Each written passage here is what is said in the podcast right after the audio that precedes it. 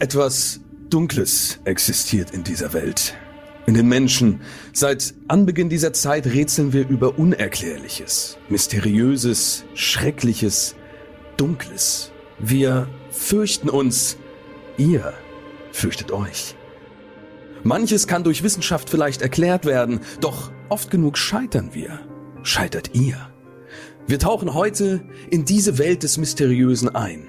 Doch seid gewarnt, nicht alles hat sich tatsächlich so ereignet und manches ist tragischer, als es eure Vorstellung je zulassen könnte.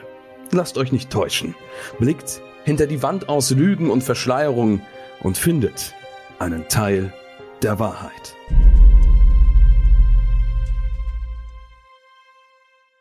Und damit herzlich willkommen zu einer neuen und somit auch der ersten Folge Mystery Crimes. Mein Name ist Kedos oder natürlich gerne auch einfach nur Dominik. Und in diesem Podcast sprechen wir über mysteriöse, unglaubliche und unheimliche Fälle. Nicht jeder Fall ist dabei wahr, aber auch nicht jeder Fall kann direkt als so möglicherweise gar nicht passiert abgestempelt werden. Wir bewegen uns da also an der Grenze zum Unwirklichen, zum wirklich Passierten oder vielleicht auch zum Ausgedachten. In jeder Folge habe ich zwei Gäste und wir starten heute direkt ja, mit einer Special-Folge könnte man schon fast sagen, denn wir haben wirklich ein äh, wunderschönes Ensemble da. Ich freue mich wirklich sehr, dass wir heute Deutschlands wohl bekanntesten Psychothriller-Bestseller-Autor Sebastian Fitzek begrüßen dürfen. Sowohl als auch die Diplompsychologin und auch Bestseller-Autorin, also gleich Bestseller im Doppelpack, Ulrike Scheuermann. Hallöchen. Ja, hallo. Hallo Dominik. Ja, freue mich sehr. Ja, ich mich auch. Und bevor wir dann gleich mal loslegen, dass ich natürlich noch eine kleine Vorstellungsrunde mache und wir uns ein wenig äh, unterhalten, wie wir denn hier zusammengekommen sind, möchte ich ganz schnell für die Zuhörer und Zuhörerinnen, für die das ja jetzt auch die erste Folge ist, das Konzept erklären. Das heißt, was wir heute hier eigentlich machen. Und zwar, jeder von uns hat eine Geschichte mitgebracht, die vorgetragen wird.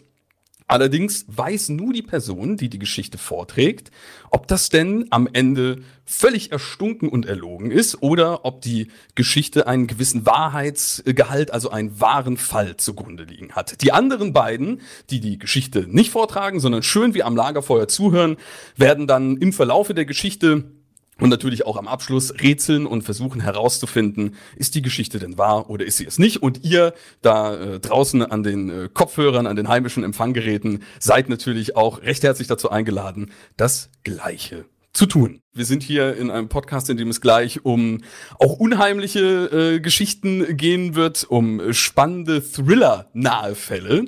Und da ist natürlich auch das Schaffenswerk von dir, Sebastian, natürlich eine eine sehr naheliegende Sache. Jetzt ist natürlich sehr leicht die übliche Frage zu stellen, wie kommt man dazu? Muss man da nicht selbst irgendwie eine kleine Macke mhm. weg haben, wenn man mhm. hauptsächlich über sowas schreibt? Ich bin mir sicher, die Frage, die hast du wahrscheinlich öfters gehört als, wie geht's dir? Und äh, deswegen möchte ich da vielleicht mal einen etwas anderen Ansatz wagen. Und zwar, wenn ich dir jetzt sagen würde, ab morgen oder ab heute darfst du über alles noch schreiben, außer jegliche morbide Thriller, kriminalähnliche Themen. Würde dann nur dir als Autor was fehlen? Ich glaube, das ist offensichtlich, weil es dein präferiertes Genre zu sein scheint. Oder würde dir diese Faszination auch ja für, für dich selbst fehlen, also dich damit zu beschäftigen? Ja, ich, ich habe mir ja nicht äh, auf die Fahnen geschrieben, also dass ich unbedingt Psychothriller-Autor werden muss. Ähm, ich habe, äh, als ich meine erste Geschichte geschrieben habe, gar nicht gewusst, dass das ein Psychothriller ist. Das wurde mir ja später gesagt, als die Verlage das mit dem Argument abgelehnt haben, ein Psychothriller, der in Deutschland spielt, dafür sehen wir jetzt nicht so den Markt. Aber mit anderen Worten, ja, es würde mir auf jeden Fall etwas fehlen, äh, weil, weil das ja aus auch dem Unbewussten heraus äh, äh, passiert. Das man also gleich mal analysieren, warum das so ist, weil ich probiere manchmal auch andere Sachen zu schreiben, mal was lustig Lustiges zu schreiben beispielsweise und am Ende lande ich dann doch immer wieder beim Psychothriller. Das, das, das findet sich von selbst, selbst wenn ich das gar nicht machen will. Also ich glaube, äh, das wäre doch eine ganz, ganz, ganz starke Einschränkung für mich. Okay, ja, vor allem, weil, also wenn du gerade sagst, dass sich das bei dir auch manchmal herausentwickelt, ja. äh, es kann ja auch doch selbst in solchen Situationen bestimmt mal irgendwie ein gewisser Humor auftreten oder dass, dass die Situation so eine mehrseitige Faszination hat, als jetzt, das ist gerade nur schrecklich. Nee, de definitiv. Ich, wir haben also beispielsweise, es gibt einen Roman, den habe ich mit Michael Zockers zusammengeschrieben, ein Rechtsmediziner, der heißt ähm, Abgeschnitten und da gibt es eine Figur, ähm, die ist sehr komisch. Das ist ein Hausmeister, Ender, benannt nach meinem besten Freund und der der ähm, ist übrigens in der Verfilmung von Fariadim gespielt, der den auch urkomisch spielt. Ja, großartiger Schauspieler, und, den finde ich auch genau. richtig gut. Und äh, da hat aber einer, einer hat wirklich mir, äh, mich angeschrieben und meinte, er äh, muss sich beschweren, äh, weil er musste halt lauthals lachen und er findet, das passt überhaupt nicht in den Psychothriller und das war völlig verwirrt, dass er auf einmal lachen musste. Mhm. Also, das ist auch der Einzige, der sich beschwert hat. Es war ja Sinn der Sache, so ein bisschen Comic Relief zu haben. Ja, das ist, finde ich, auch für ein Buch immer eigentlich fast schon eines der größten Komplimente, wenn man wirklich laut lacht. Ich finde, wenn das ein Buch auslösen kann, ja. äh, dann ist, ist sehr, sehr viel erreicht. Wie genau denn sowas ausgelöst werden kann oder was wir dazu brauchen, um vielleicht selbst äh, so eine morbide Situation plötzlich zum Lachen zu finden. Vielleicht kann uns das ja eine Diplompsychologin etwas genauer erklären, womit ich gerne zu der äh, Vorstellung von unserem zweiten Gast Ulrike Scheuermann weiterleiten würde. Ulrike, Du bist ja auch, habe ich äh, auf deiner Webseite gelesen, nicht nur in diesem ganzen Feld schon tätig, also in diesem großen Feld, sondern wenn wir jetzt den Bogen nochmal zu Büchern und zu Schreiben sammeln, du betreust auch Leute und Autoren als Schreibberaterin. Was muss man sich denn da, wenn man jetzt gar nichts von einer Schreibblockade oder ähnlichem vielleicht mal gehört hat, was muss man sich darunter vorstellen? Naja, ich schreibe eben selber sehr, sehr gerne Bücher und ähm, das ist dann gleichzeitig auch etwas, wo ich andere dabei begleite. Also vor allem angehende Sachbuchautoren oder solche, die es schon sind, nur für den Bereich Sachbuch, also nicht für so Leute wie Sebastian. Mhm. Und ähm, das, ähm, ja, das begleitet eigentlich meine eigene Schreib- und Autorentätigkeit. Ja. Und ansonsten ähm, also der, der Hauptbereich ist, ähm, dass ich Menschen helfe, gesünder und besser zu leben und besser für sich zu sorgen und ihr Wesentliches zu leben. Ne? Und da gehört manchmal oder sogar gar nicht so selten bei Leuten auch das Schreiben dazu. Mhm. Ist das dann auch nur eine Sache, wo du sagen würdest, das Schreiben gehört da bei Leuten dazu, die das wirklich äh, beruflich machen? Oder äh, sprichst du da vielleicht auch mit Leuten darüber, wenn sie jetzt ihre persönlichen Gedanken niederlegen, dass sie vielleicht, wenn sie Tagebuch führen würden oder ähnliches, dass da äh, man vielleicht auch merkt, das ist ja auch immer was sehr Persönliches, was man dann äh, versucht zum Beispiel niederzulegen. Also würdest du sagen, Schreiben ist etwas, was auch jetzt für, für jeder Mann oder jede Frau eine positive Tätigkeit, eine fördernde Tätigkeit sein kann? Also manche haben nicht so einen Sinn für Schreiben, aber insgesamt ist Schreiben oder Schreibdenken, das ist ein Ansatz, den ich entwickelt habe, eine ganz hervorragende Möglichkeit ähm, der tatsächlich Selbsttherapie. Na, und dann ist es nicht für die Öffentlichkeit gedacht, sondern äh, für sich selbst. Und Tagebuch schreiben ist ja bei uns in Deutschland so ein bisschen, naja, wird so ein bisschen von oben herab vielleicht manchmal betrachtet. Aber es ist tatsächlich nah, wissenschaftlich nachgewiesen eine sehr effektive Methode, um sich zu klären, sich zu beruhigen, sich selber zu verstehen und auch emotional ja, vieles zu verarbeiten. Also auch jetzt die, die ganzen letzten Monate, die wir so hinter uns haben, schreiben ist enorm hilfreich für die eigene Psyche. Ja, das kann ich mir total gut vorstellen. Gerade innerhalb der letzten Monate, wo es ja auch für viele erstmals so eine ganz andere Situation war, die man ja vielleicht auch insgesamt vielleicht ein bisschen festhalten möchte, aufgrund historischer Bedeutungskraft oder, oder ähnlichem oder einfach, weil man sich selbst sortieren muss. Warum fasziniert uns das eigentlich so, uns sowas anzuhören und über, über solche ja, Gräueltaten ähm, Berichte zu lesen, zu hören oder auch äh, in Film und Fernsehen äh, diese zu sehen? Also es gibt darauf aus meiner Schriftstellersicht äh, viele, viele Antworten, aber gerade was diese Geschichten jetzt gerade anbelangt, ist es so, wir sind äh, auch fasziniert natürlich vom, vom Leben und diese Gruselgeschichten, die ähm, zwingen uns dazu, uns mit der Sterblichkeit auseinanderzusetzen. Und wir sind aber am Ende froh, wenn es entweder ein Happy End gab oder wenn wir sagen können, das hat es ja gar nicht so gegeben oder wir haben es zumindest überlebt. Ich vergleiche das immer mit einer Achterbahnfahrt. Da steigt jetzt auch keiner ein, um rausgeschleudert zu werden, aber wir wollen gerne so ein Nahtoderlebnis haben, um danach gereinigt gerade auszusteigen und ähm, äh, alles auch intensiver zu spüren, weil ja Endorphine freigesetzt worden äh, sind. Und ich glaube, so eine gute Gruselgeschichte bewirkt genau das bei uns, ähm, dass wir dann wieder danach ähm, auch das Leben, so blöd es klingt, aber das Leben wirklich mehr wertschätzen können danach. Mhm. Ulrike? Ja, bei mir geht manches in eine ähnliche Richtung, wie Sebastian sagt. Also es, es gibt auch äh, Studien dazu. Also ich kenne die jetzt auch äh, zu Filmen, zu Spielfilmen. Es ist, es, ein Film wird von Zuschauern als gut bewertet, wenn starke Emotionen dabei erlebt worden. Und dann manche eher das Lustige, andere das Ernste, das Traurige, das Gruselige. Aber es geht um starke Emotionen. Und das hat man dabei auf jeden Fall. Wir haben es heute gemerkt. Das ist das sicher ein Grund. Und ähm, dann ähm, ich denke auch, man kann ausloten, was alles möglich ist im Menschsein und damit im Leben und damit auch eventuell in einem selbst. Also ähm, wir wissen ja alle nicht, wie wir reagieren würden in extremen Situationen, die wir bisher nie erlebt haben. Und wir haben alle unsere eigenen Abgründe und Schatten, die wir vielleicht noch nicht kennen und wo wir in so einer Geschichte diese in einer gewissen Weise kennenlernen können und auch austesten können, wie würde ich mich fühlen, wenn in den verschiedenen Rollen. Und das ist dann auch wie ein, ja, wie ein Ergründen des Bösen. Das vielleicht ja in jedem von uns zumindest ein bisschen schlummert. es gehört ja immer, gehört immer beides dazu oder zumindest die Faszination dessen. Wir haben, wie gesagt, drei Geschichten da. Jeder von uns trägt eine vor. Und äh, loslegen würde in diesem Fall der Sebastian. Ja, ähm, zuvor erstmal eine kurze Frage an euch. Ähm, würdet ihr euch eher als Stadt- oder Landkinder beschreiben? Und ähm, damit zusammenhängt, ähm, anders gefragt, könntet ihr euch vorstellen, auf einem Bauernhof zu leben? Ich lasse erstmal Ulrike den Vortritt. Also ich bin eigentlich Stadt-Land-Kind. Also, ähm, ich bin zwar in Berlin auch äh, geboren und aufgewachsen, aber wir haben am Rand des Grunewalds gelebt, also am, mhm. am Teufelsberg. Ach. Und ich war mit meiner Schwester eigentlich also nur draußen und richtig weit, also nicht mal so im Garten äh, oder oder so um die Ecke, sondern wir haben riesige Streifzüge gemacht, natürlich über den Teufelsberg, da kennen ja. wir alles und Teufelssee und durch die Wälder und wir durften das. Da bin ich bis heute meiner Mutter dankbar, dass sie uns das erlaubt hat oder meinen Eltern.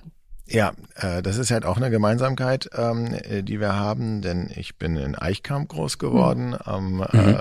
äh, Teufelssee, Teufelsberg findet deswegen auch immer wieder Einzug in meine Bücher. Ähm, und äh, passt auch namentlich natürlich schön. Ne? Das passt wirklich also, gut. Hat auch einen schönen Alle Klang. denken immer, ich habe mir das ausgedacht, ne? aber das heißt wirklich so. Und äh, da gab es auch schon mal so ein paar Verbrechen. Der Teufelssee beispielsweise, der hat auch so einen Strudel, da sind auch schon Leute ertrunken. Ähm, das ist alles nicht ganz so ungefährlich und der Wald mhm. sowieso mystisch aufgeladen. Ähm, und jeder, der da ist, der beschreibt diese Gegend ähm, schon so ein bisschen nach dem Motto, ja gar nicht mehr Berlin, ja? obwohl man eigentlich in fünf Minuten wieder am Kudamm mhm. ist. Und äh, insofern, ähm, ich könnte mir aber, um die Frage zu beantworten, nicht vorstellen, auf einem Bauernhof äh, zu leben, auch wenn ich nicht unbedingt mitten im Trubel ähm, leben muss. Äh, weil Bauernhof ist, glaube ich, wirklich romantisch sehr verklärt. Äh, in Wahrheit einfach ein Arsch voll Arbeit. Ähm, äh, und äh, früh aufstehen, ähm, jedes Wetter mitnehmen ähm, und, ähm, und dann ähm, hat man auch noch, wenn man davon leben äh, muss, beispielsweise jetzt auch Bauern, auch also wirklich harte, harte, harte Arbeit zu leisten, die ganz gering entlohnt wird. Ähm, ich finde ähm, Urlaub auf dem Bauernhof ja, Leben, hm, das muss jetzt persönlich nicht so sein, kann das aber verstehen, dass Leute es für, für sich natürlich als Lebensmittelpunkt wählen, gar keine Frage würde ich so ähnlich unterschreiben bei mir. Also diese romantisch verklärte Vorstellung äh, des Bauernhofs, das äh, finde ich, ähm, finde ich eine interessante Geschichte.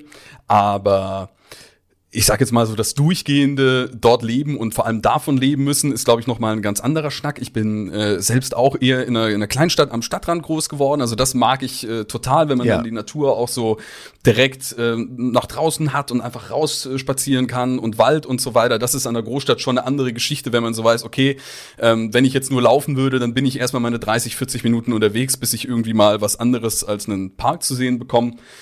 Ja, also auch so ein bisschen ja. eher so, so, man kennt die Vor- und Nachteile. Äh, Eindeutig, äh, ja. Und jeder weiß, der einen Hund hat, was das für eine Arbeit dann auch ist, wenn man zu jedem Wind und Wetter mit dem raus muss. Und wenn man dann also noch gleich viele, viele Tiere hat, dann ähm, hm, äh, noch mehr Verantwortung. Ähm, die Frage hat natürlich einen Hintergrund, weil die Geschichte, die ich euch vorlesen will, heißt Der unheimliche Hof und ähm, spielt auf einem Bauernhof. Okay. Familie Kleinst wird mitten in der Nacht von lauten Geräuschen aus dem Stall geweckt. Marie Kleinst, die Mutter von zwei Töchtern, steht zögernd auf, um nachzusehen. Seit ihr Mann vor kurzem gestorben ist, ist sie alleine für den Hof verantwortlich, was ihr schon ein wenig zu schaffen macht. Etwas verunsichert greift sie zur Sicherheit nach der Schrotflinte ihres Mannes, bittet ihre kleinen Mädchen im Haus zu warten und geht nach draußen. Im Stall stellt Marie zwar erleichtert fest, dass sich kein Fuchs in den Stall geschlichen hatte, allerdings sind alle Kühe losgebunden und laufen frei herum. Dabei hatte sie vor dem Schlafengehen doch extra noch einmal alles überprüft. Alle Tiere waren angebunden, da ist sie sich sicher. Sie vermutet einen Streich der kleinen Jungs vom Nachbarshof, bindet die Tiere wieder fest und geht genervt zurück ins Haus. Ja, als ob sie nicht schon genug Probleme hätte. Als Marie nur eine Stunde später wieder von den Geräuschen aus dem Stall geweckt wird, geht sie zum Hof gegenüber, wo noch Licht brennt und bittet dort um Hilfe. Gunnar Hennings war gerade noch dabei, seine Lieblings-Mitternachtsshow zu sehen und hilft Marie gerne. Er kennt seine beiden Jungs nur zu gut und entschuldigt sich für deren Schabernack.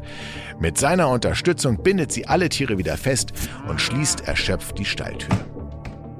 Gerade als Marie sich bedanken möchte, hören die beiden erneut Geräusche. Sie reißen die Stalltür auf und stellen fest, dass sich die Stricke schon wieder auf wundersame Weise gelöst haben. Gunnar und Marie sind verwirrt. Gunnar hat seine Jungs vor wenigen Stunden ins Bett gebracht und hätte es gehört, wenn sie, wie schon so oft, vergeblich versucht hätten, sich nachts heimlich aus dem Staub zu machen. Marie bekommt langsam ein ungutes Gefühl. Ein Streich kann es nicht sein, es ist schließlich niemand im Stall gewesen. Wie war so etwas möglich? In dieser Nacht findet Marie keinen Schlaf mehr. Am nächsten Morgen ist sie erschöpft und müde, muss aber trotzdem die Tiere melken. Als sie den Stall betritt, haben sich bei der Hälfte der Tiere die Stricke schon wieder gelöst. Das überrascht Marie schon gar nicht mehr. Aber einige der noch angebundenen Tiere weisen Würgemale am Hals auf, als wären sie von den Stricken stranguliert worden. Dabei achtet Marie immer genau darauf, die Schlinge nicht zu fest zu ziehen. Eins ist klar, im Stall stimmt etwas nicht. Mehrere Tage halten die merkwürdigen Vorkommnisse an. Marie kann sich das alles nicht erklären, aber es stört sie gewaltig. Nachts kann sie nicht mehr schlafen, weil sie ständig von den Tieren geweckt wird, und tagsüber ist sie vollkommen erschöpft und fertig mit den Nerven. Das ist auch der Grund, warum sie die merkwürdige Erzählung ihrer jüngsten Tochter zuerst auf Müdigkeit schiebt. Das kleine Mädchen kommt ganz aufgeregt angelaufen und behauptet, neben dem Bett ihrer Mutter einen schwarzen Geißbock gesehen zu haben. Ach, Unsinn, denkt Marie. Um die Tochter zu beruhigen, geht sie trotzdem nachsehen und findet natürlich den Raum leer vor. Sophiechen hatte schon immer eine blühende Fantasie, denkt sie. Aber ihre Tochter spricht sie immer wieder darauf an, das Tier im Haus gesehen zu haben. Sie weint. Außerdem ist sie fest davon überzeugt, selbst grüne Augen und Ohren zu haben. Nach einer Weile behauptet auch ihre andere Tochter, einen schwarzen Geißbock zu sehen. Mittlerweile kommt es auch zu seltsamen Ereignissen im Haus. Milchkannen fallen einfach so aus den Regalen, ohne dass jemand dagegen gestoßen ist. Marie findet ein großes Holzscheit in der Küche, von dem sie sich nicht erklären kann, wie es dorthin gekommen ist. Sie bringt es nach draußen, aber kaum hat sie sich wieder umgedreht, liegt das Holzscheit in der Küche, wo sie es zuerst gefunden hat. Sie bekommt Angst. Gibt es jetzt an dieser Stelle schon Gesprächsbedarf? Dann könnten wir hier kurz einhaken. Nee, ich bin noch gespannt. Noch gespannt. Ulrike macht sich, glaube ich, auch, du machst ja schon fleißig Notizen, ne? Ja, ich Du muss, ich gehst- muss, gehst ich hier muss, wirklich- muss mir auch noch mal einen Stift besorgen, habe ich gerade festgestellt, habe ich, äh, wenn, wenn eure Geschichten dran sind. Ähm, Ja, ich bin auch schon, bin auch schon. Ich habe mir tatsächlich auch noch äh, noch nichts bereitgelegt und versuche das natürlich dann im Kopf gerade schon mal so ein bisschen Okay, okay. zu sortieren. Dann kommen wir mal zum Ende der Geschichte. Marie Kleinst und ihre Kinder halten es noch genau eine Woche in ihrem Haus aus. Als dann die siebenjährige Hannah beinahe von einem umstürzenden Bücherregal erschlagen wird, beschließt Marie zu fliehen. Sie muss ihre Kinder schützen vor was auch immer hier im Gange ist. Die Familie packt ihre wichtigsten Sachen und verschwindet aus dem Haus. Seitdem steht es leer wird von den Nachbarn und allen anderen aus dem Ort gemieden. Etwas stimme auf dem Hof nicht, sagt man sich. Merkwürdige Dinge passieren und die Gründe dafür können auch nach Jahren nicht gefunden werden. Werbung. Spannende, zum Teil skurrile, aber vor allem unterhaltsame Hörerlebnisse aus dem echten Leben. Diese findest du in unserem neuen Format Stories of Life. Wie lebt es sich zum Beispiel als Geflüchtete oder Geflüchteter in Deutschland? Wie ist das, wenn man einen ungewöhnlichen Job hat wie Hacker oder Domina? Und wie ist eigentlich der Alltag, wenn ich im Gefängnis bin? Höre jetzt rein und lass dich von fesselnden Dokumentationen und gut recherchierten Reportagen in das echte Leben mitnehmen. Stories of Life gibt es überall, wo es Podcasts gibt. Folg uns in der Podcast-Plattform deiner Wahl und verpasse keine neue Folge. Werbung Ende. Tja, was glaubt ihr? Wahr oder falsch? Also für mich klang das in vielen Bereichen ja fast schon so ein bisschen nach der klassischen verfluchtes Haus, verfluchter Ja. Hof, äh, Geistergeschichte. Dann äh, taucht da plötzlich so ein äh, schwarzer Geißbock auf, was ja auch fast schon so ein bisschen so so was ähm, satanistisches an sich hat, Ja. dass er da irgendwie am Bett heransteht. Und natürlich die, die große Variable, die wir hier in dieser Erzählung drin haben, sind äh, die, die Berichte der Kinder, die ähm, äh, natürlich, äh, wo, man, wo man dann sagen kann, okay, wie zuverlässig ist das vielleicht, ja? Oder äh, wird da vielleicht dann irgendwie doch die Angst, die sich aufgestaut hat, mit Träumen vermischt. Aber irgendwas schien ja los zu sein. Ich bin jetzt ganz gespannt, ähm, äh, was äh, Ulrike so aus ihren Notizen vielleicht herausziehen kann. Ich denke, das höre ich mir erstmal an. Ja, also erstmal habe ich natürlich gedacht, na, stimmt nicht und habe irgendwie Argumente gesammelt, warum das alles nicht sein kann. Ähm, aber ich glaube, das wäre zu schnell, einfach zu sagen, ja, kann doch nicht sein und ähm, was soll der Geißbock da? Dann habe ich gedacht, hm, genauso ähnlich wie du, Poltergeist, so Geister gibt's ja, also soll es ja geben. ich habe es zwar noch nie direkt erlebt, aber ähm, es gibt alles Mögliche und ähm, dann würde ich erstmal nicht sagen, gibt's nicht. Ähm, dann hatte ich aber noch so eine Variante, ähm, der Nachbar will den Hof oder irgendjemand anders will den Hof und vertreibt Marie. Vielleicht will er das schon seit Jahren, aber jetzt steht der Hof ja leer. Das sprach dann leider am Ende wieder dagegen, was die Geschichte wieder ein bisschen unwahrscheinlicher gemacht hat. Die Info Also, fehlt uns so ein bisschen. ja. Wenn wir jetzt wüssten, was mit dem Hof genau. wirklich nachhaltig passiert ist, dann könnte man das vielleicht ein bisschen mehr einschätzen. Weil daran habe ich jetzt gar nicht gedacht. Das könnte ja wirklich, also es ist ja alles in noch so in, etwa in so einem realistischeren Rahmen. Gerade wenn die Sachen nachts passieren, man hört da eben, äh, was bei den Tieren rumrumpeln und die Stricke, die sich immer wieder verändern. Hm, aber so ein Ja. bisschen, also diese die Geschichte mit dem schwarzen Geißbock. Das ist für mich, also das ist für Ja. mich ein bisschen zu dick aufgetragen. Das könnte allerdings wirklich die Fantasie der Mädchen sein. Ne? Und dann hat, hat die, ich glaube, Sophie hat's gesagt, dann hat, hat sie Hannah angesteckt, dann fing die auch damit an. Ne? Das könnte sein, aber das Bücherregal, was umstürzt und ich glaube, Sophie fast erschlagen hätte, das kann eigentlich keine Einbildung sein. Man könnte sowas aber auch mit Schnüren machen im Hintergrund. ja. Und dann habe ich mich, na, dann habe ich noch gedacht, vielleicht will der Gunnar einfach seine Ruhe haben und nicht noch so einen Nachbarhof, wo irgendwelche Kühe blöken. Der will das einfach alles für sich haben und das ist die, die ideale Strategie dafür. Also ich würde sogar sagen, es ist nicht ganz abwegig, dass die stimmt, die Geschichte. Das ist sehr interessant, ne, wie ihr dabei da vorgeht, ne? weil ähm, äh, es ist ja schon mal die Frage, rationale Hirne suchen sofort nach einer, einer Lösung. Ähm, eigentlich war ja die Frage nur, hat die Geschichte so stattgefunden oder, oder nicht? Die Frage ist ja eigentlich gar nicht, ähm, wie ist das möglich? Natürlich sind wir alle drauf gepolt und ich als Psychothriller-Autor, der jetzt keine Fantasy schreibt, auch. Ja, also auch ich, ähm, wenn ich solche Geschichten höre, denke als allererstes, okay, was gibt es da für eine rationale Erklärung ähm, für? Was aber natürlich auch eine Frage wäre, und das das, das Ulrike hast gerade schon gesagt, Geister gibt es ja. Es gibt ja auch die Möglichkeit, ähm, dass man sagt, das ist ein Geist, ja, und das hat gestimmt. Also leicht esoterisch veranlagte Persönlichkeiten würden sagen, ja, das ist ein Geist. Andere sagen, nee, wenn es dafür keine rationale Erklärung gibt, hm, dann glaube ich das Ganze. Ähm, das nicht. Problem ist ja auch immer so ein bisschen, dass man ja die rationalen Erklärungen auch nur in seinem eigenen Erfahrungsschatz oder Horizont finden kann, weil du kannst ja nie alles wissen, was jemals irgendwie passiert ist. Also das hat man ja, das ist ja auch genau mhm. das, wo dieser mhm. Podcast eben mit hin will, dass wir auch den Effekt haben äh, werden, dass Geschichten vorgetragen werden, wo man sich erstmal denkt, also komm, also das kann ja wirklich nur eine Feder entsprungen sein.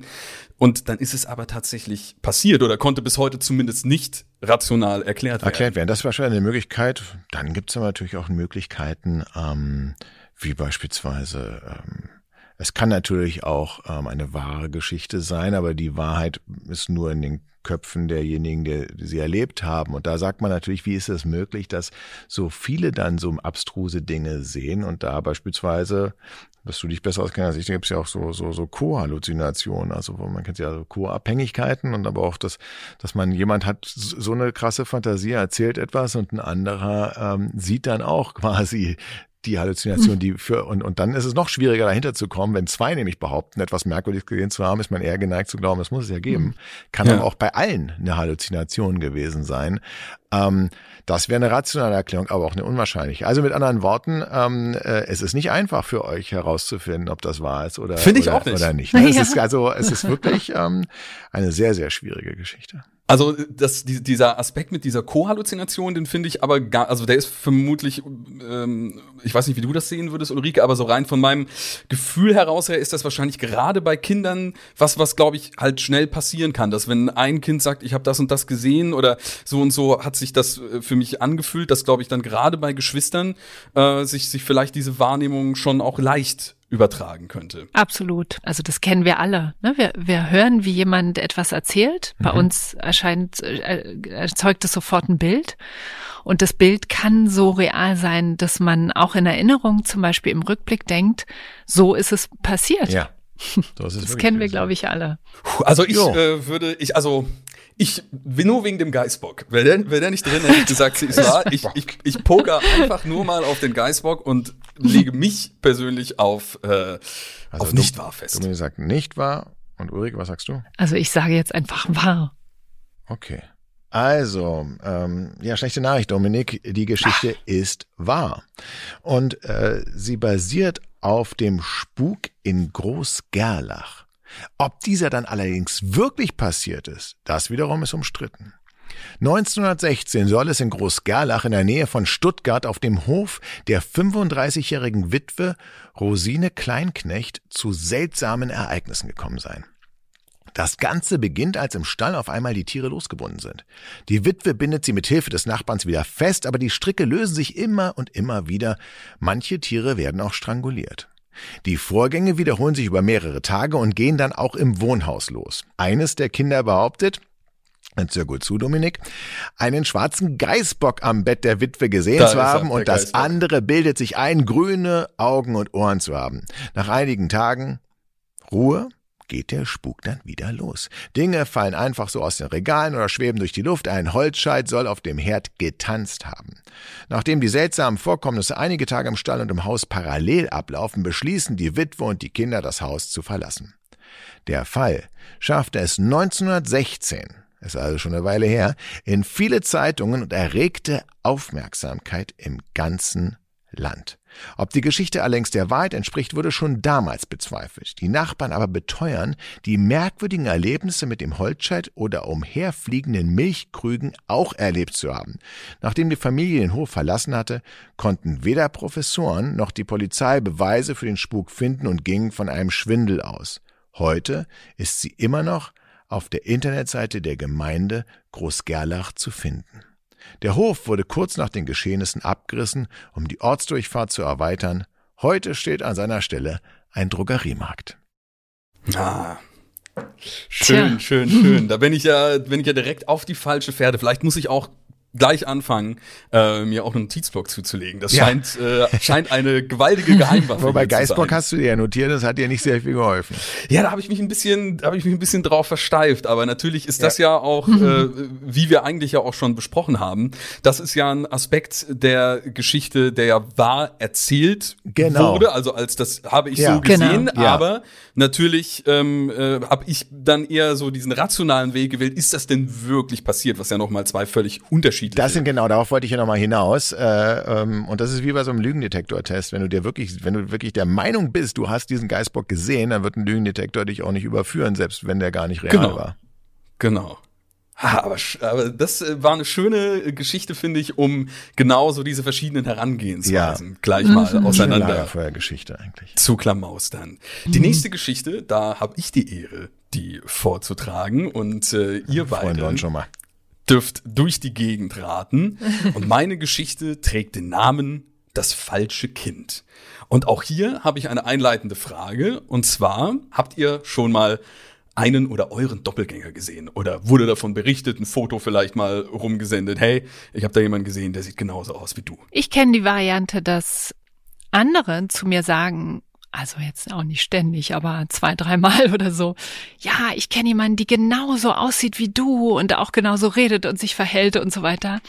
Ähm, das ist dann fast so ein bisschen schade oder man denkt dann irgendwie, ja, da gibt's noch so jemanden wie mich.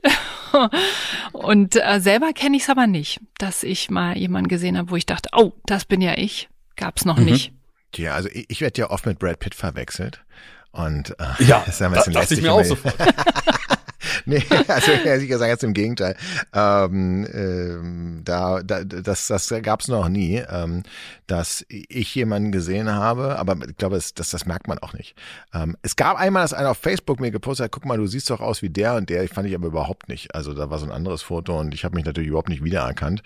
Ähm, also ich habe sowas noch nie so richtig erlebt. Okay. Ja, das hat man, also ich glaube, das hat ja auch dann was nochmal mit ein bisschen äh, der anderen Fremdwahrnehmung zu tun, Eindeutig. dass da mal schnell gesagt wird, das sieht eh nicht aus und man sich selbst zieht sich da. Nee, dann sieht man ganz anders. Gar nicht drin. Aber äh, meine Geschichte, die ich euch gleich vortragen werde, die hat natürlich möglicherweise ein bisschen was äh, mit dieser Thematik zu tun. Ja, und wir reisen in den April 1922. Die Familie Brug erlebt den schlimmsten, den schönsten und dann wieder den schlimmsten Tag ihres Lebens innerhalb von wenigen Monaten. Die Brooks leben auf einer kleinen Farm in einem kleinen Ort in der Bretagne in Frankreich und haben mehrere Kinder. Unter anderem zwei kleine Töchter Luise und Anne. Luise ist erst zwei Jahre alt, als ihre Eltern sie zum Spielen nach draußen in den Vorgarten schicken. Die befreundeten Nachbarn sitzen gegenüber auf der Veranda und auch ansonsten ist es eine friedliche Straße, in der jeder jeden kennt und jeder auf jeden Acht gibt. Als die Eltern wenig später nach dem Mädchen sehen, ist es verschwunden. Die Nachbarn haben nichts gesehen. Gerade hat die kleine Luise noch fröhlich auf dem Gras mit ihrer Puppe gespielt. Schockiert und in Sorge suchen sie überall, befragen Nachbarn, informieren die Polizei und durchforsten den nahegelegenen Wald. Luise bleibt verschwunden. Wie konnte das passieren? Luise würde niemals auf die Idee kommen, den Vorgarten der Eltern zu verlassen. Und Fremde hätten die Nachbarn doch bemerken müssen. Die Brooks sind am Boden zerstört. Sie haben alles Erdenkliche getan, um die Tochter wiederzufinden. Vermisstenflyer verteilt, die Nachbarn befragt, den ganzen Ort abgesucht. Dann, endlich, meldet sich einige Tage später die Polizei zurück. Sie hatten ein Mädchen gefunden das genau auf Luises Beschreibung passt. Sie scheint etwas unterernährt, aber unversehrt zu sein. Merkwürdigerweise ist das Mädchen alleine nahe der Stadt Cherbourg, ungefähr 300 Kilometer vom Haus der Brooks entfernt, gefunden worden. Sofort machen sich die Eltern auf den Weg. Und als sie dort ankommen, ist die Familie überglücklich. Es ist tatsächlich Luise. Und sogar ihre Puppe hält das Mädchen in der Hand. Es scheint, als wäre sie nie weg gewesen. Das Mädchen zeigt aber keinerlei Reaktion, als ihre Familie sie überglücklich in die Arme nimmt. Ja, die Situation ist so seltsam, dass sogar ihre Eltern zugeben, dass dieses Verhalten eher untypisch für Luise ist. Trotzdem, das Kind ist eindeutig ihre Tochter. Sie gleicht Luise aufs Haar. Luise wird zurück nach Hause gebracht. Auch die Nachbarn erkennen Luise sofort wieder und freuen sich, dass das Mädchen wieder aufgetaucht ist. Besorgt bemerken die Brooks jedoch auch einige Tage später, dass Luise das Haus und ihre Geschwister überhaupt nicht zu erkennen scheint. Ist ihr doch etwas Schreckliches passiert und das Kind ist traumatisiert? Ihnen fällt außerdem auf, dass die Zweijährige viele Dinge, die sie vor ihrem Verschwinden schon gelernt hatte, einfach vergessen hat. Das Kind wirkt beinahe jünger als noch ein paar Wochen zuvor. Und hier haben wir kurz Raum für äh, kleine Zwischenfragen oder Gesprächsbedarf, was ihr bisher denn von der Geschichte so haltet. Gruselig. Ja, sehr gruselig. Ähm, schöne, schöne Ansätze für einen Psychothriller. ähm, ja, aber ich bin, bin sehr gespannt, ja. Auch ähm, der Titel gibt ja schon äh, so einen Hinweis, leider. Also mir, mir wäre es mehr, mehr gefallen, wenn du gesagt hättest, äh, das hat den, den schlimmsten, den, den glücklichsten, den schlimmsten und dann wieder den glücklichsten Tag, weil dann wüsste ich, es steuert auf ein Happy End zu. Aber jetzt bin ich mal gespannt, welche tragische Wendung das Na, wer weiß, vielleicht äh, kommt da ja noch was. Na, mal sehen, mal sehen, okay. Da muss man mal schauen. Wenig später macht einer der Nachbarn eine schreckliche Entdeckung. Im nahegelegenen Waldgebiet stößt er auf den verstümmelten Körper eines kleinen Kindes. Sofort wird die Polizei informiert. Der Körper kann nicht identifiziert werden, da Kopf und Hände fehlen. Allerdings wird neben der Leiche noch eine andere Entdeckung gemacht. Ein Stapel säuberlich zusammengefaltete Kinderkleidung und eine Puppe. Aber die Eltern und die Polizei hatten doch an dieser Stelle bereits nach Luise gesucht. Sie musste also nachträglich hier platziert worden sein. Und noch etwas Merkwürdiges wurde gefunden. Nur einige Meter entfernt liegt ein abgetrennter Kopf eines Mannes, der so aussah, als hätten bereits einige Füchse darauf herumgebissen. Auf einmal sind die Brooks sich sicher. Bei dem Kind, das nun in Luises Zimmer schläft, ihre Kleider trägt und mit ihren Spielsachen spielt, handelt es sich nicht um ihre Tochter. Es ist ein fremdes Kind. Der gefundene Kinderkörper wurde unter dem Namen Luise Bruck begraben und das andere Mädchen in ein Waisenhaus gesteckt, wo es wenig später an Masern verstarb. Ob die Leiche wirklich Luise war und wer sie ermordet hat, ist bis heute unklar. Das ist das Ende der Geschichte. Hm. Harter Tobak. Harter ja, Tobak. das ist allerdings. Erinnert so ein bisschen an, ähm, ich, ich gibt's nicht mit, das das fremde Kind, glaube ich, war, war ein Film mit ähm, Clint, von, von Clint Eastwood auf jeden Fall, wo einer Mutter ein entführtes Kind zurückgegeben wird, aber die Mutter sagt da, das ist nicht mein Kind. Ähm, das war auch ein, das war ein wahrer Fall. Mhm. Ähm, das weiß ich noch. Ähm, da sollte quasi irgendwas verschleiert werden. Ähm, also daran, daran erinnert die Geschichte und ähm, ich finde sie jetzt auch nicht so fantastisch im ähm, Wortsinne wie das, was ich jetzt vorgetragen habe. Denn da gäbe es, glaube ich, leichter Erklärungen zu finden als bei meiner äh, Geschichte, was dafür spricht, dass sie wahr ist. Aber ich muss ganz ehrlich sagen, wenn sie nicht 1922 terminiert werde, würde ich sofort sagen, dass sie falsch ist, dass es nicht sein kann. Warum?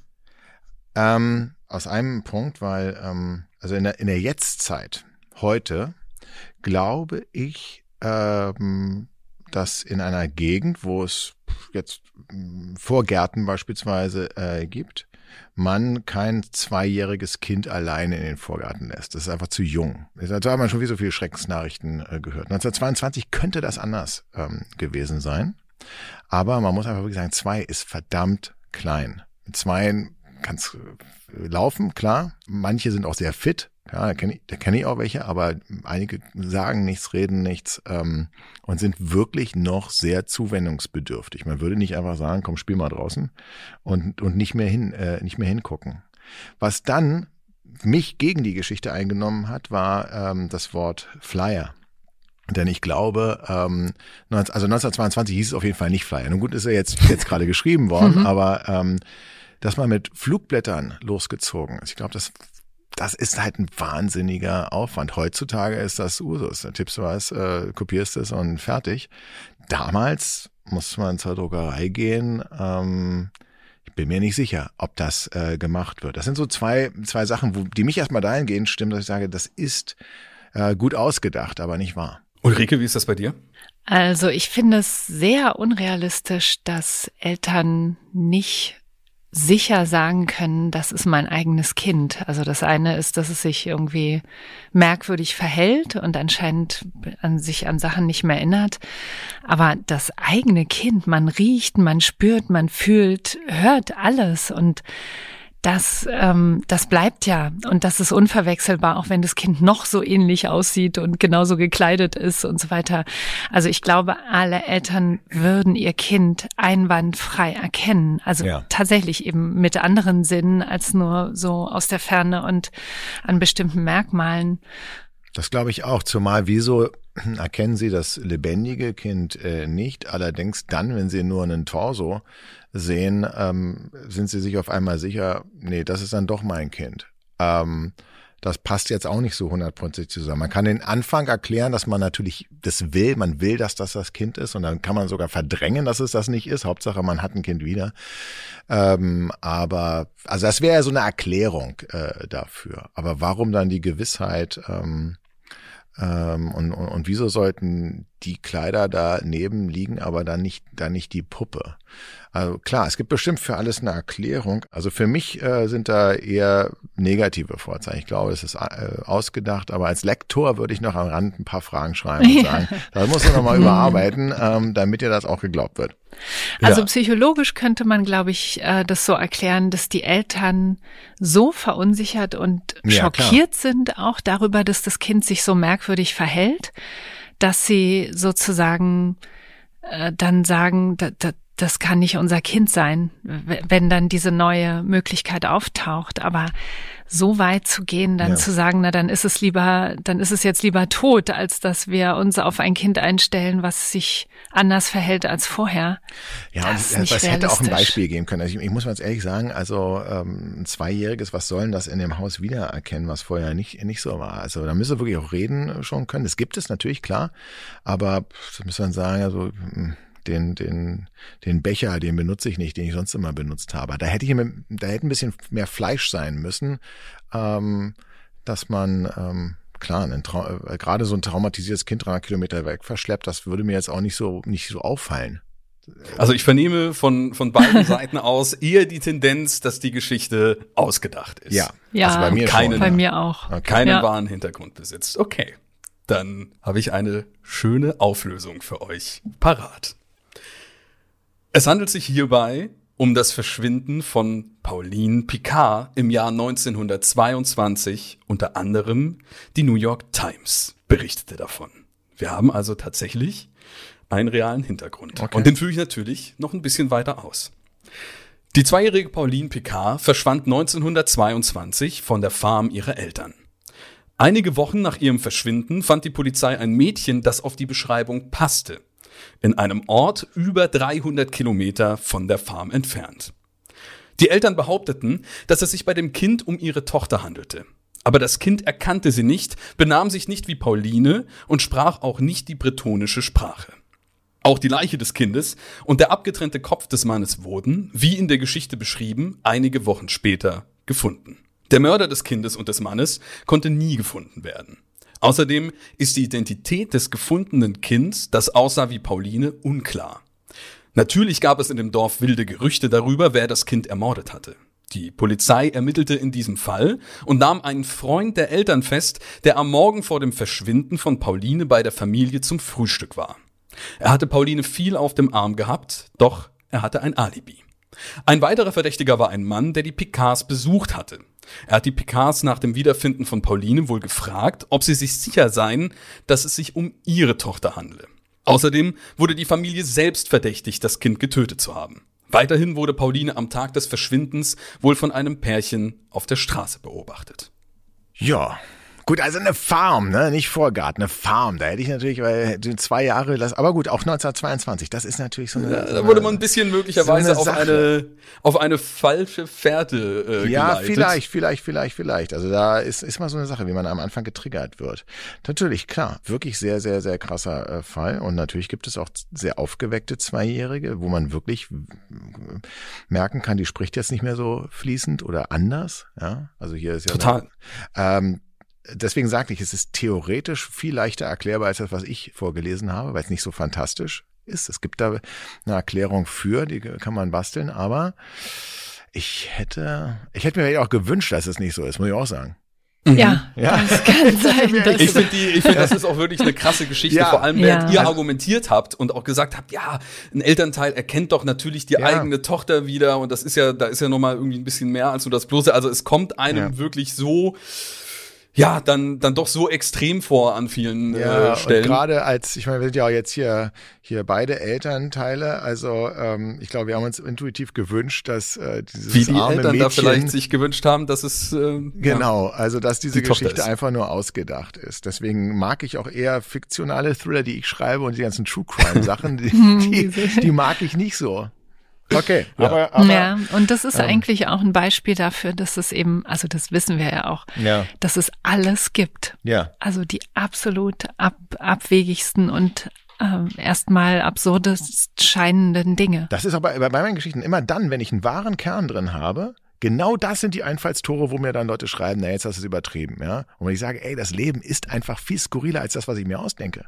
Ähm, das war, ja. die Realität wird oftmals nicht geglaubt. So von uns eben auch jetzt gerade. Weil sie manchmal vielleicht auch gar nicht äh, geglaubt werden will. Ich denke, das ja, ist gerade so bei der Geschichte auch, so ein, ist das, richtig. auch ein Bestandteil gewesen. Wir haben noch eine abschließende Geschichte für euch in petto und diese Geschichte darf uns die Ulrike vortragen. Ja, diese Geschichte heißt Die Straße. Und ich frage euch gleich mal, wenn ihr im Auto unterwegs seid, schließt ihr die Türen von innen ab? Gerade bei längeren Strecken? Das macht mein Auto ganz automatisch. Äh, so klack und so, und dann zucke ich auch immer zusammen. ähm, äh, ich muss aber sagen, manchmal, wenn ich so nachts an einer dunklen Kreuzung stehe, dann kontrolliere ich nur mal, ob das auch so ist. Also ich bin, ich, als Thriller-Autor ist man ja ein Weichei, macht sich immer selbst Angst, weil man irgendwelche Szenarien durchdenkt. Ähm, und äh, da, da bin ich tatsächlich äh, wirklich ein kleiner Schisser und, und probiere das nochmal aus, ob es wirklich automatisch zugegangen ist. Ich fahre selbst gar nicht so viel Auto, beziehungsweise habe auch äh, gar keines. Aber in der Zeit, in der ich noch mehr gefahren bin, habe ich eigentlich erst abgeschlossen, wenn ich das Auto verlassen habe. Aber ich äh, bin jetzt auch seltener durch die äh, einsamen, gefährlichen Straßen äh, gefahren, ja. wo ich wusste, oh je, hier hast du schnell ein Messer im Rücken oder sowas. Ja, das Deswegen, wird sich auch gleich ändern, ja. Dominik. Also okay, ab okay, dieser okay. Geschichte. Oh, ja, aber bei mir ist es tatsächlich, ich fahre auch selten Auto, aber dann geht eben die äh, das automatisch ja. zu. Und das erinnert, ich habe eher keine Angst oder sehr, sehr wenig Angst, so insgesamt, also auf Straßen auch oder so. Und das erinnert mich dann eher daran, dass man ja Angst haben könnte. Ja, das stimmt auch. ja, genau, also ich würde wahrscheinlich, so wie du, Dominik, eher sonst nicht zuschließen oder gar nicht dran denken. Kommt drauf an, was man so für einen Vorgedanken irgendwie so ein bisschen hat. Das ist ja auch so dieses typische, wenn man vielleicht dann einen Horrorfilm oder so äh, vor der Autofahrt gesehen hat, dann ähm, das stimmt. ist das dann vielleicht ein anderes Vorgefühl. Oh, ja. genau. Also, es geht los. Die Straße. Es ist dunkel und kalt. Cheryls Atem kondensiert und beschlägt die Windschutzscheibe ihres Autos. Die Straße ist eng und von Schlaglöchern übersät. Der alte Kleinwagen schwankt hin und her, aber sie kämpft sich tapfer durch die raue kanadische Landschaft. Vollkommen fokussiert versucht Cheryl, ihr Auto um die Hindernisse herum zu lenken, was allerdings nur alles noch schlimmer macht. Wann sind sie endlich da? Es kommt ihr vor, als würde die Straße nie enden. Das Nörgeln der Kreischen der Kinder, die sich mal wieder streiten, reißt Cheryl aus ihren Gedanken. Seid still oder ich dreh wieder um, fährt Cheryl die beiden an. Dann gibt's dieses Wochenende eben nicht zu eurem Vater. Die zwölfjährige Sabrina dreht sich erschrocken zu ihrem vier Jahre jüngeren Bruder Aaron auf der Rückbank um. Normalerweise keift ihre Mutter die beiden nie so an. Sie scheint echt erschöpft zu sein. Sabrina entschuldigt sich. Aber Aaron verschränkt trotzig seine Arme und schaut aus dem Fenster in die dunkle Nacht. Cheryl ist mit ihren beiden Kindern auf dem Weg nach St. Fort James. Dort lebt der Vater ihrer Kinder, seit er sich von Cheryl getrennt hat. Sie sind zwar erst seit ein paar Monaten getrennt, doch er ist schon mit einer anderen zusammen. Blond, weiß und schlank ist sie. Natürlich. Ganz im Gegenteil zu Cheryl, die dunkles Haar, Kurven und uramerikanische Wurzeln hat. Sie wusste immer, dass er sie irgendwann verlassen würde. Sie hat es einfach gewusst. Laut Cheryls Handy fahren sie noch etwas über eine Stunde. Das hat es allerdings auch schon angezeigt, als sie um 21 Uhr eine Pause gemacht haben. Bald ist es Mitternacht. Mit jeder Minute, in der sie sich langsam vorantasten, wird die Straße nur noch enger und holpriger. Sie sind umgeben von einem dichten Wald, der die Nacht noch schwärzer erscheinen lässt, als es sie ohnehin schon ist. Plötzlich nimmt sich Sabrina Cheryls Handy. Sie betrachtet skeptisch die digitale Karte. Oh Mama, du hättest vor 500 Metern abbiegen müssen. Sie reicht ihr das Smartphone. Cheryl kann es nicht glauben. Sie atmet tief durch, versucht nicht völlig auszuflippen. Dieser Trip macht sie fertig. Der Wagen hält erneut an. Cheryl beginnt nach einer Wendemöglichkeit zu suchen, erkennt aber schnell, dass die Straße zu eng ist und sie will nicht riskieren, in dem matschigen Untergrund neben der Straße stecken zu bleiben. Ihr bleibt nur eine Wahl. Rückwärts so weit zu fahren, bis die Straße breit genug ist, um wenden zu können. Sie legt den Rückwärtsgang ein und blickt über ihre Schulter. Genau in Aarons verängstigtes Gesicht. Er atmet schnell und heftig und starrt mit weinerlichen Augen durch die Windschutzscheibe. Irgendetwas stimmt nicht und Cheryls Blick schnellt nach vorne. Doch da ist nichts außer die Dunkelheit. Verwundert dreht sie den Kopf zu Sabrina, aber der Sitz, auf dem ihre Tochter gerade noch saß, ist leer. Die Beifahrertür ist ein Stück geöffnet und ein leichter Luftzug zieht ins Auto. Panisch schaut Cheryl sich um, aber ihre Tochter ist nirgendwo zu sehen. Sie öffnet gerade den Mund, um Aaron zu fragen, was hier los ist, als auf einmal ein lauter Schrei aus der Dunkelheit ertönt. Sabrina. Ohne zu überlegen, löst die Mutter ihren Gurt, springt aus dem Auto, weist Aaron an, sich im Auto einzuschließen und folgt den Schreien ihrer Tochter so schnell sie kann. Die scheint sich fortzubewegen. Cheryl rennt immer tiefer und tiefer in den Wald hinein, bis auch sie vollkommen von der Finsternis verschlungen wird. Gibt es hier schon mal Gesprächsbedarf? Hm, ich dachte erst, der eigentliche Horror wäre, dass das Navigationssystem nicht richtig funktioniert. Das, äh, das wäre ja noch harmlos. Ja. Und äh, dann ist mir echt erst so aufgefallen, ach guck mal, jetzt hält das Auto an, jetzt kommt bestimmt der, ähm, beziehungsweise jetzt kommt der Moment, äh, wo das äh, dann zu, zu der unangenehmen Situation führt. Ja. Und wo es doch besser gewesen wäre, abgeschlossen zu haben. Genau, genau, ja. Das ist dann auch der Gedanke, den ich äh, ziemlich äh, direkt hatte. Ja, na, wobei es natürlich auch sein kann, dass es geöffnet wurde von ihr und sie einfach äh, rausgerannt ist, Sabrina, ne? Also dann, dann ist das abschließend. Ja, auf, natürlich, genau, genau. Also so. Bin mal gespannt, wie es weitergeht. Genau, wir sind ja noch nicht fertig. Wir haben jetzt eine Person aktuell im Auto und ja, ähm, den kleinen Aaron. zwei und den kleinen genau, Aaron haben wir noch. Ja. ja. Am nächsten Morgen fährt ein Förster die Straße entlang. In der Ferne erkennt er ein Auto. Er macht sich bereit, eine Mahnung zu erteilen, da in seinem Forstgebiet keine anderen Fahrzeuge erlaubt sind. Als er sich nähert, bemerkt er jedoch, dass der Fahrersitz leer ist. Er steigt aus und geht um den Wagen herum. Auf der Rückbank sieht er Aaron, der zitternd und völlig verstört auf seiner Sitzerhöhung sitzt. Auf die Frage, was passiert sei, kann Aaron nur eines antworten. Wieso hat er mich nicht auch geholt? Hm. Also, Sebastian, ich habe gesehen, als der Zeitsprung direkt kam, hast du die Augenbrauen hochgezogen. Naja, also die Sache ist ja die, man äh, achtet ja auch gerade als Autor so auf auf Details. Aber dadurch, dass die Geschichte ja ein bisschen abgeändert ähm, äh, ist, ich habe ja vorhin auf die Flyer geachtet, ähm, äh, die dann nicht mehr so eine Rolle gespielt haben, will ich nicht schon wieder in die Irre geführt werden. Kann man sich nicht ganz drauf verlassen. Aber genau, weil, weil, weil wir haben ja einen Perspektivwechsel, das habe ich mir notiert. Und ähm, wir waren jetzt bisher in der, in der äh, Psyche ähm, der Mutter. Und das kann alles der Förster, der jetzt kommt, ja gar nicht wissen. Also wenn die Geschichte wahr ist, ähm, gut, kann es natürlich sein, dass die Mutter überlebt hat, irgendwo gefunden ist und die Geschichte dann nochmal bestätigt. Ähm, aber wir waren jetzt, wir waren bei der Mutter, die Sache macht sie fertig, ähm, sie legt den Rückwärtsgang ein und, und, und, und, und.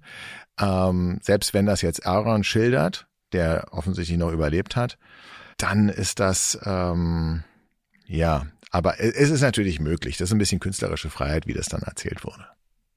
Möglich ist es.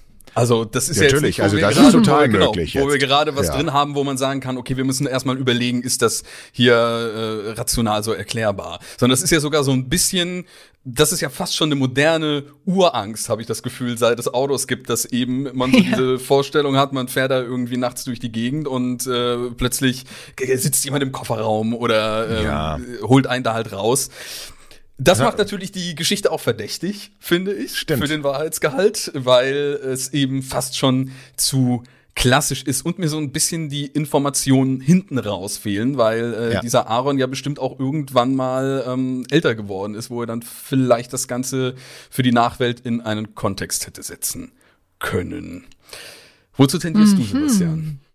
Ja, ich muss auch sagen, dass ähm, was mich als allererstes, aber ich kenne mich in Kanada nicht so aus, aber in Deutschland würde ich sofort sagen, es kann nicht sein, diese Geschichte, weil du hast auf gar keinen Fall ein Handyempfang und äh, keinen so guten auf einer Landstraße ist auf der Autobahn schon ka äh, kaum möglich. Das reißt ständig ab, aber Gutes durch, Argument. durch die Wildernis mit einem Handysignal zu, zu pilgern und auch das noch auf einer Straße, das finde ich auch komisch. Ne? Ich habe mich gefragt, ist das eine Einbahnstraße? Also was ist denn das für eine Straße, wo dir, der, der kann ja auch gar keiner entgegenkommen auf der Straße, wenn die so eng ist, wenn ich da nicht mehr ähm, äh, wenden kann.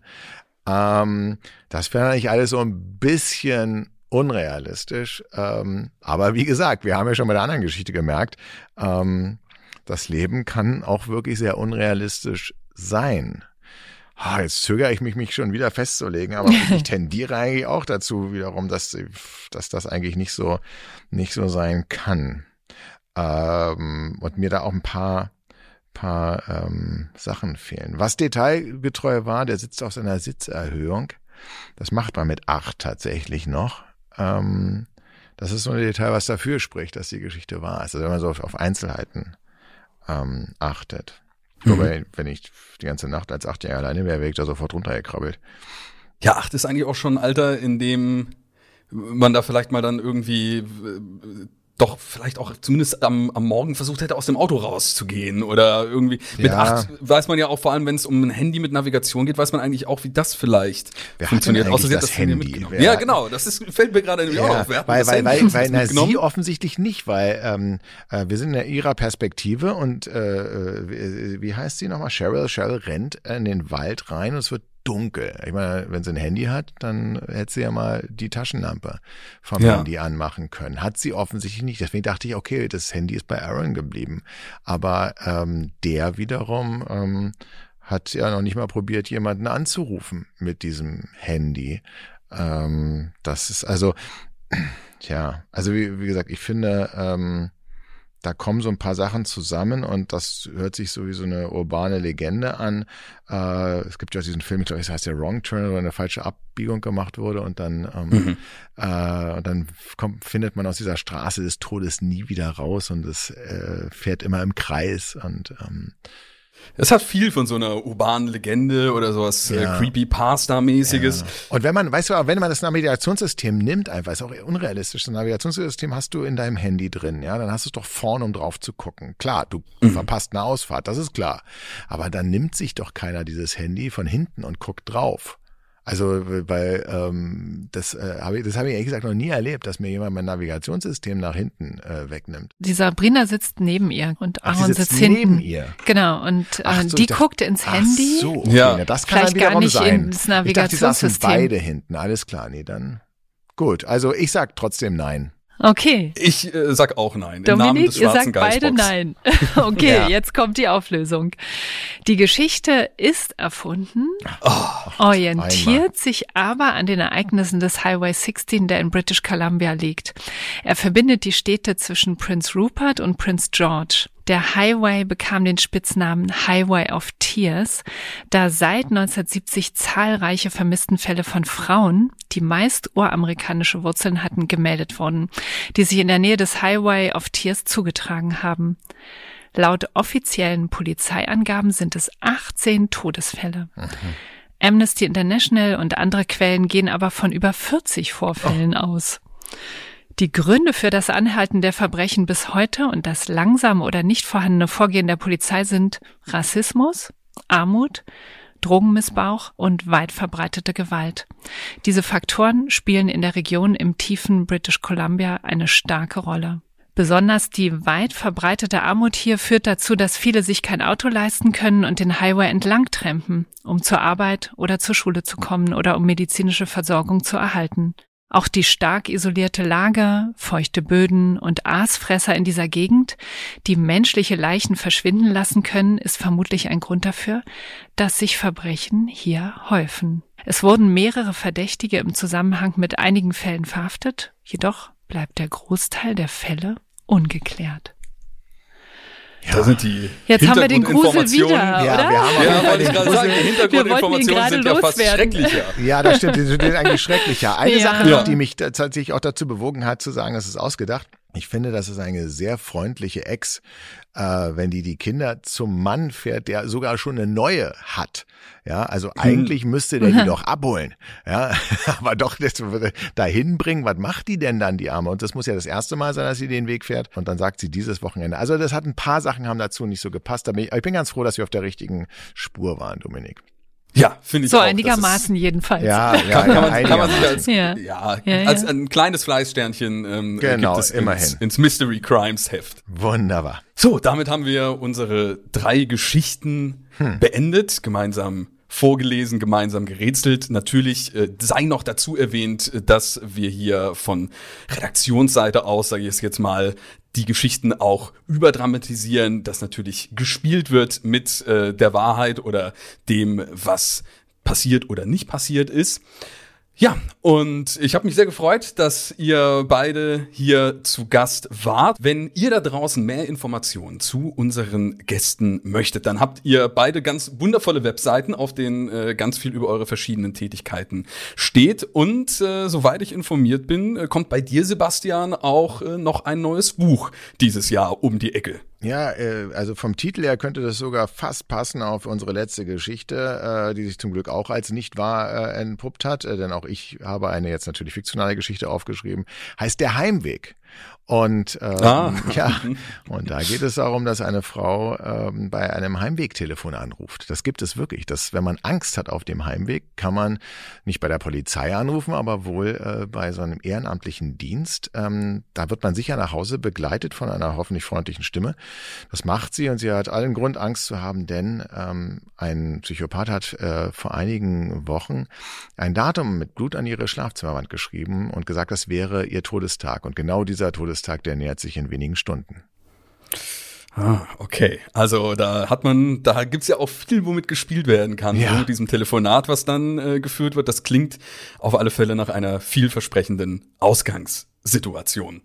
Das war es mit unserer heutigen ersten Folge tatsächlich von Mystery Crimes. Ich hoffe, ihr da draußen, die Zuhörer und Zuhörerinnen, bleibt mir gewogen und wir sehen uns in der nächsten Woche mit neuen Gästen wieder. Und ich bedanke mich nochmal ganz, ganz herzlich bei Sebastian Fitzek und Ulrike Scheuermann, ähm, dass ihr dabei war. Das hat wirklich sehr, sehr viel Spaß ja, gemacht. vielen Dank. Uns auch, glaube ich, ne? Dir auch. Ja, ja war sehr wunderbar. schön. Toll. Vielen Dank, Dominik. Danke vielen sehr. Dank, Sebastian. Danke, Bis zum nächsten Mal. Bis dann. Tschüsschen. Tschüss. Tschüss.